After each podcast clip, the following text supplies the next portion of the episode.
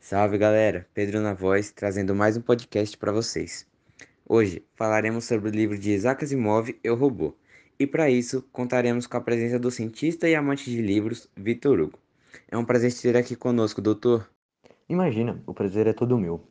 Para quem não me conhece, eu sou o Vitor, cientista formado em Engenharia Mecânica e da Computação pela Anhanguera.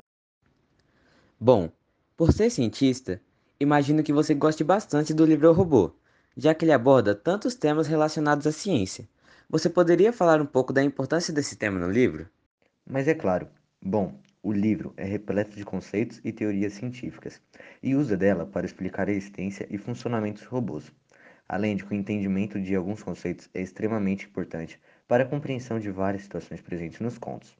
E como exemplo disso, temos problemas que ocorrem enquanto os personagens estão no espaço, que impede a sobrevivência deles sem equipamentos e materiais necessários. Ainda nesse tema de ciência, esse livro é considerado um dos melhores livros de ficção científica já feito. Você pode falar um pouco sobre esse gênero?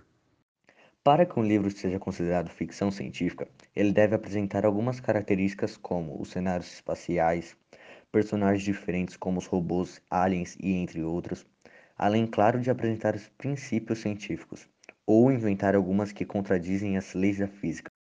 É, para quem não sabia o que era uma ficção científica, tá aí. Mas agora, mudando de assunto e focando mais no conteúdo do livro, Comparando a tecnologia do livro com a atual, você acha que estamos avançando para uma realidade parecida? Olha, por mais que pareça algo distante, estamos caminhando cada vez mais para um mundo assim. Como sou habituado com a tecnologia da mecânica, eu sei que muitos robôs são capazes, mas basta olhar ao seu redor. Já temos milhares de robôs espalhados por aí, como os que substituem os trabalhadores nas indústrias, ou carros automáticos que já dirigem sozinhos, robôs como Alexa que são capazes de comunicar além de terem resposta para quase tudo. Nossa, eu confesso que eu não tinha parado para pensar nisso. Estamos tão habituados com a tecnologia que nem percebemos como ela é avançada. Mas, caso chegássemos ao ponto de ter robôs do nosso tamanho, com braços e pernas espalhados por aí, acha que eles seriam proibidos na Terra, assim como foram no livro? Tem uma grande chance, porque por mais que essa tecnologia seja absurdamente surpreendente, não agradaria muitas pessoas comuns, já que os trabalhadores se sentiriam ameaçados pelos robôs, que podem exercer inúmeras funções de maneira quase perfeita, e podem trabalhar sem parar, sem remuneração, sem férias, entre outras coisas que são custos para os patrões. Então causaria um número enorme de empregados e pobres no mundo inteiro. Ou seja, a solução seria a proibição dos usos robôs, embora, claro, haveria uso ilegal. Quanto a isso, eu pensei exatamente a mesma coisa. Os robôs provocariam um desequilíbrio enorme. Parece que quanto mais a gente analisa o livro, melhor ele fica. O autor foi realmente fantástico na construção dele.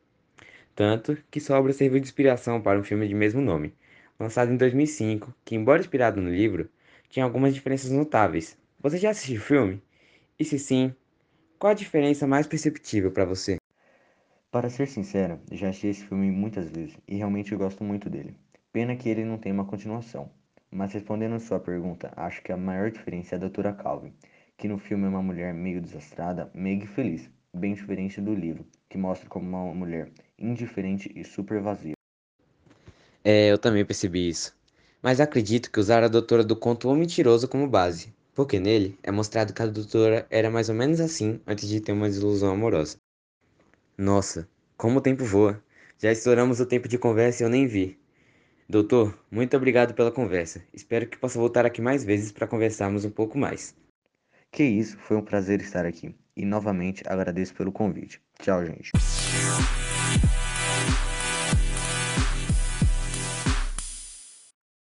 É, galera. E com isso, a gente chega ao fim de mais um AbacoCast.